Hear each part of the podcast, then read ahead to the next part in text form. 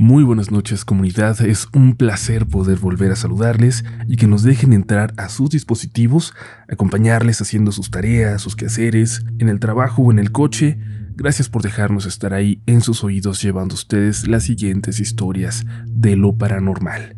Hoy tenemos dos relatos que estamos seguros que se quedarán con ustedes en sus pensamientos, en sus pesadillas, incluso después de haber terminado este episodio.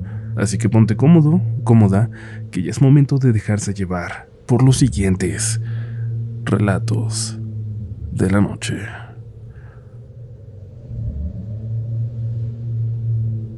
Hola comunidad, hace tiempo que los sigo y los disfruto, pero fue apenas que me animo a compartir mi historia. No sé si sea lo suficientemente escalofriante, pero les puedo asegurar que cuando me pasó, fue algo terrible. Pasó hace ya algún tiempo. Estaba sentado en mi escritorio en mi trabajo. Era consciente de que no era el único en el edificio, pero sí era la única persona en mi piso. El lugar se había vaciado y no se escuchaba nada. Algo normal en un viernes por la noche como ese. Y ahí, ahí me encuentro yo. El viento sopla fuerte. Una de las puertas del baño se azota de forma violenta. Aunque me sobresalta, ya estoy acostumbrado a que eso pase. Todo transcurre de forma normal. Sigo en lo mío. De repente en el corredor que conecta la puerta principal con las escaleras, se escucha un sonido. Volteo por instinto hacia el origen de aquel ruido. Parece como si alguien fuese a entrar. Tengo esa sensación de que hay alguien del otro lado. No quito la mirada. Sigo atento. Así unos segundos, esperando a que alguien entre pero como parece que nadie lo hará, estoy por regresar a mis actividades cuando lo veo. De forma muy lenta, pero sin detenerse por completo, entra a la oficina rodando un globo, un globo de color verde. Yo lo sigo con la mirada. El viento lo empuja hacia una de las sillas donde se atora. En todo su corto trayecto no dejo de mirar ese globo, y por increíble que parezca, no me extraña verlo. Tampoco me asusta. Lo único que pasa por mi mente es el libro de It, donde sale el payaso Pennywise, y quien me conoce sabe que soy un gran fan de ese libro. Y en mi cabeza me imagino la voz del payaso saliendo de la computadora. Tú también podrás. Me susurra en mi imaginación y, mientras recuerdo aquella escena, regreso la mirada a mi trabajo. Pasan los minutos. Ya me olvidé de aquel globo, de aquella basura que entró por el viento. Sigo en mis actividades cuando de repente otra vez escucho aquel ruido que hace parecer que alguien va subiendo o bajando las escaleras. Es inconfundible. Vuelvo a voltear. Nuevamente por instinto, como sucedió momentos atrás. Pero no entra nadie. No entra nadie, pero sigo teniendo esa extraña sensación de que hay alguien del otro lado de la puerta, en el corredor, parado esperando que alguien le dé entrada. La sensación de que hay alguien ahí es ahora mucho más fuerte, pero una vez más, nadie entra. Ahora aguanto la mirada al menos un par de minutos, que parecen horas, pero nadie entra. Y aunque el silencio es total, la sensación de que hay alguien en el corredor solo se hace más grande. Trato de no darle importancia, trato de volver a mi trabajo. Cuando tal y como había sucedido unos minutos atrás, un segundo globo, pero ahora de color rosa, entra por la misma puerta. Lo hace igual de lento y se detiene entre los escritorios y el corredor. Al fondo hay una ventana que deja pasar la luz del atardecer, que muestra que el sol se está ocultando. Pero antes de hacerlo por completo, me regala una imagen curiosa. El globo, iluminado por la luz que se refleja en el suelo de aquel pasillo. La verdad, es una imagen bonita.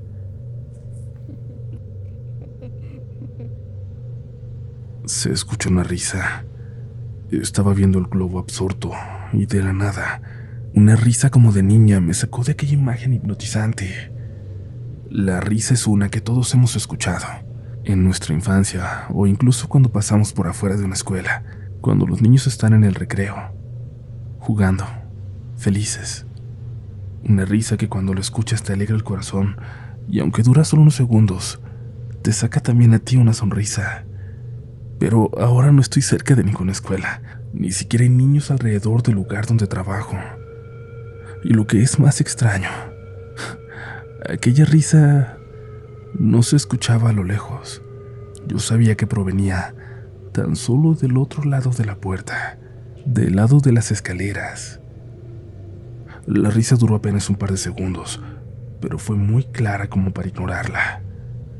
Traté de guardar la calma y aunque parezca que me acobardé, y quizás así fue, decidí que era una señal clara para apagar mi computadora, recoger mis cosas e irme de ahí. Aunque mi corazón latía cada vez más rápido, procuré que mis movimientos fueran tranquilos, normales. Apagué mi máquina con la mayor calma que pude. Recogí mis cosas con naturalidad. Me levanté de mi silla para caminar de la forma más tranquila hacia la puerta. Cuando me acercaba a ella vi que el globo verde, el primero que había entrado a la oficina, de forma muy extraña porque iba contra el aire y porque yo mismo había seguido en su recorrido, se puso frente a mí en la puerta, yendo contra el aire. Se encontraba en el umbral de la salida. Y sí, había algo de viento, pero como les digo, claramente iba en contra de su movimiento. Era imposible que lo hubiera llevado del otro lado hasta allá.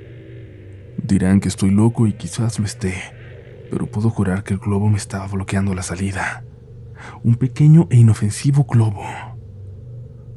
Yo sentía que hacia donde caminaba, en esa misma dirección, aquel globo rodaba de forma lenta, como si su misión fuera no dejarme salir de ahí. En este momento no quería acercarme a la puerta. No quería saber qué me pasaba si me acercaba más al globo y lo más importante, en todo este lapso de tiempo, la sensación de que había alguien más del otro lado de la puerta estaba más fuerte que nunca. Pero esa era la única salida. Hay una puerta que da a las escaleras de emergencia, pero a esa hora ya estaba cerrada. Y si quería salir de ahí,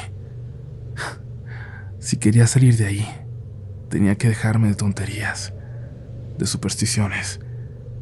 Tenía que caminar hacia la salida. Aún con todo lo que había pasado, seguía tratando de conservar la calma, y sin correr, pero sí caminando bastante apresuradamente, me acerqué a la puerta. Suspiré de alivio cuando vi que del otro lado no había absolutamente nadie, ni en el corredor, ni en las escaleras. Volté a ver el globo y ya no parecía más que eso, un simple globo verde que regresaba a las leyes de la física y se alejaba donde lo llevaba el viento. Qué estúpido soy, me susurré a mí mismo. Caminé más aliviado a las escaleras. De la nada, las luces de la oficina se apagaron. Regularmente cuando soy el último en irme, las dejo prendidas para que la persona de seguridad que en la noche hace su recorrido lo haga con calma y ya él se encarga de apagarlas. Perdí la poca valentía que me quedaba. Bajé corriendo las escaleras aún sabiendo que podía tropezarme. No me importó, ya solo quería salir de ahí. Yo me encuentro en el último de tres niveles y cada que llegaba al descanso de uno de los pisos podía sentir con gran claridad como alguien estaba detrás de mí. Alguien me seguía. Era una sensación clara, inconfundible, aunque no pudiera verlo. Cuando estaba por llegar al nivel de planta baja, donde está la caseta de la persona de seguridad, vi la luz prendida. Sentí alivio, bajé un poco la velocidad y... Eso fue un grave, grave error. Justo antes de llegar al último escalón, lo escuché. Ahora sí fue claro. Ahora sí, no me pude engañar de que fue imaginación o el estrés o el viento, porque fue muy claro. Una risa proveniente de las escaleras.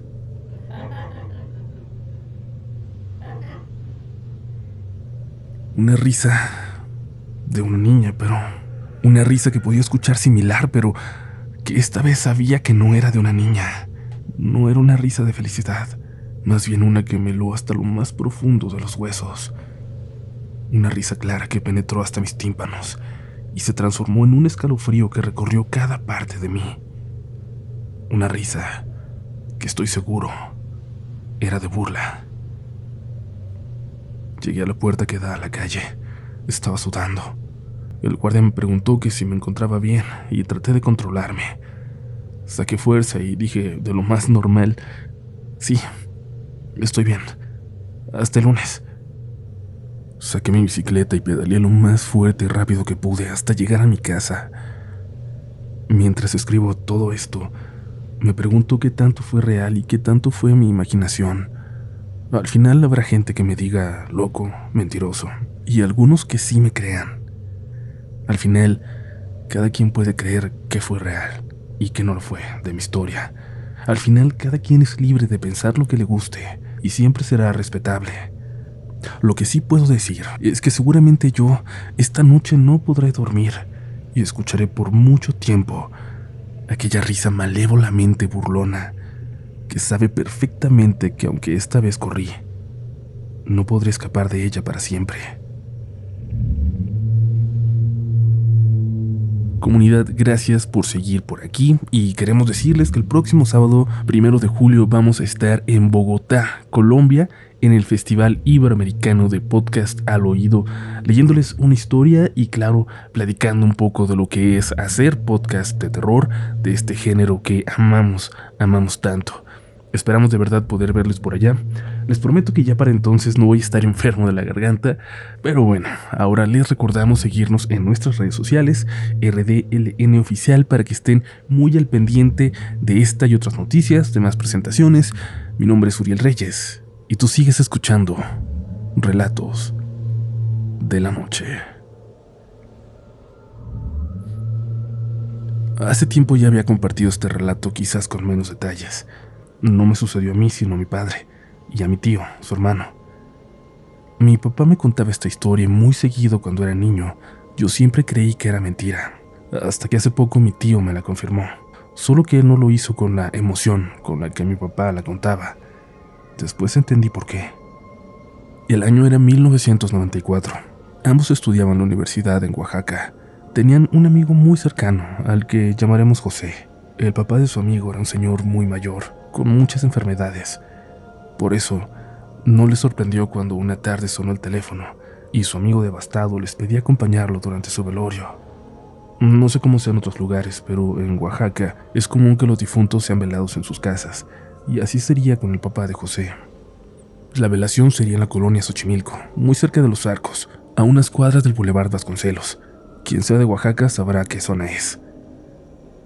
En cuanto colgaron el teléfono comenzaron a alistarse. No tardaría en anochecer y el trayecto era de al menos 50 minutos en el autobús. Durante el viaje mi papá iba pensando en su amigo, en cómo ayudarlo, mientras mi tío, según dice, sentía una intranquilidad extraña como si algo le dijera que esa noche algo iba a pasar. Llegaron a la casa alrededor de las 7 de la noche. José los recibió y se llevaron a cabo todas las ceremonias, los rezos. A eso de la una de la mañana, casi toda la gente ya se había retirado del lugar. Solo quedaban la familia cercana y ellos. Para esa hora José estaba algo tomado y no querían dejarlo solo en ese estado, así que decidieron acompañarlo un poco más. Durante todo este tiempo mi tío seguía intranquilo. Sentí una extraña presión en el pecho mientras mi papá acompañaba a José en su bebida. Cabe aclarar que mi tío no probó gota de alcohol aquella noche. A eso de las 3 de la mañana, José se quedó dormido y vieron esto como la señal para poder retirarse. Quedarse a dormir no era una opción. Al otro día había que llegar temprano a la escuela y asumían que José no se presentaría. Además, pensaron, la familia querría pasar junta esos últimos momentos. Se despidieron de la mamá de su amigo y de los pocos familiares que aún quedaban, y salieron de la casa con intención de buscar un taxi. Caminaron en dirección al boulevard, pues sabían que ahí tendrían más posibilidades de encontrar transporte. Cuando avanzaron un par de cuadras, vieron a la distancia los faros y el letrero luminoso de un taxi que se aproximaba. Esperaron a que se acercara para hacerle la parada. Las luces no les permitían ver hacia adentro del vehículo. El taxi los pasó de largo y se detuvo casi una cuadra adelante. Ellos supusieron que el ruletero tardó en verlos y por eso la distancia. Caminaron en dirección a esos faros traseros brillantes, pero la angustia en el pecho de mi tío crecía. Lo único que quería era subir lo más pronto al taxi y estar en su casa cuanto antes así que se adelantó a mi padre para llegar a la puerta del copiloto, para preguntar al chofer cuál sería la tarifa hasta su casa. Mi papá iba despacio. Se quedó al lado de la cajuela esperando que acordaran un precio. Fue ahí que notó cosas extrañas. El auto se veía nuevo, pero era antiguo. Él lo describe como un lanchón, de esos que salían en las películas del santo. El coche era rojo, completamente rojo sin ningún rótulo o leyenda que indicara el sitio al que pertenecía. En eso estaba pensando, cuando escuchó el grito de terror de mi tío, cuando vio cómo corría hacia la avenida gritándole que él también corriera. Mi papá vio como el taxi arrancaba a toda velocidad en dirección contraria y creyó ver algo más, pero no, no era posible. Le hizo caso a su hermano y corrió junto a él. No pararon hasta llegar a la avenida y se detuvieron en una parada de autobús muy iluminada. Mi tío se veía visiblemente nervioso, aunque mi papá no entendía por qué. Él creía que el taxista le habría hecho algo, exhibirse con él o algo parecido. No estaba preparado para escuchar lo que mi tío le contó. Le dijo que al acercarse a la ventana, vio al conductor con las manos al volante, viendo fijamente hacia el frente, hacia el camino. Ni siquiera volteó cuando le preguntó el precio del viaje. Y estaba a punto de retirarse de la ventana cuando el chofer comenzó a reír. Primero un poco, para después soltar una carcajada ensordecedora y voltear su rostro para ver a mi tío fijamente. En cuanto lo hizo, sus piernas reaccionaron instintivamente y lo hicieron correr. Y es que. Y es que lo que vio lo dejó aterrado, como nunca había estado antes. La mitad del rostro del taxista estaba completamente quemada, quemada hasta el hueso. Pudo ver los huesos con pedazos de carne chamuscada y se estaba riendo. Dice que es una imagen que lo perseguirá en sus sueños hasta el último día. Por su parte, mi papá dudaba en decirle lo que él creyó ver cuando el taxi arrancó. Y es que él creyó ver cómo el auto se envolvía en llamas al avanzar. Esperaron un poco más en el boulevard cuando vieron un letrero luminoso acercarse. No pudieron evitar que se les enchinara la piel, pero era tarde. Querían llegar a casa, así que con miedo le hicieron la parada. Eso sí, procurando en todo momento ver que se tratara de un chofer vivo. Subieron y no se pudieron calmar del todo, pues el chofer notó su estado. Les preguntó si ocurría algo. Dudaron un poco, pero al final le contaron al taxista lo ocurrido. Este no parecía sorprendido. Solo atinó a decirles que no era una historia nueva, que ese taxi era una especie de leyenda dentro del gremio, que muchos compañeros lo habían visto. A veces pasando por alguna calle solitaria, otras veces afuera del hospital o del Panteón General. Incluso hay quienes decían que parecía hacer base y salir corriendo cuando llegaba otro taxi. Pero todos coincidían en algo. Era un auto rojo, del que salía fuego al avanzar. Hasta la fecha es una historia que se cuenta en mi familia, aunque desconocemos si ese taxi sigue recorriendo las calles de la ciudad en las madrugadas. Pero más allá de eso, estés donde estés, si hoy tienes que tomar un viaje en taxi, pon mucha atención. Tú puedes ser protagonista del siguiente episodio de Relatos de la Noche.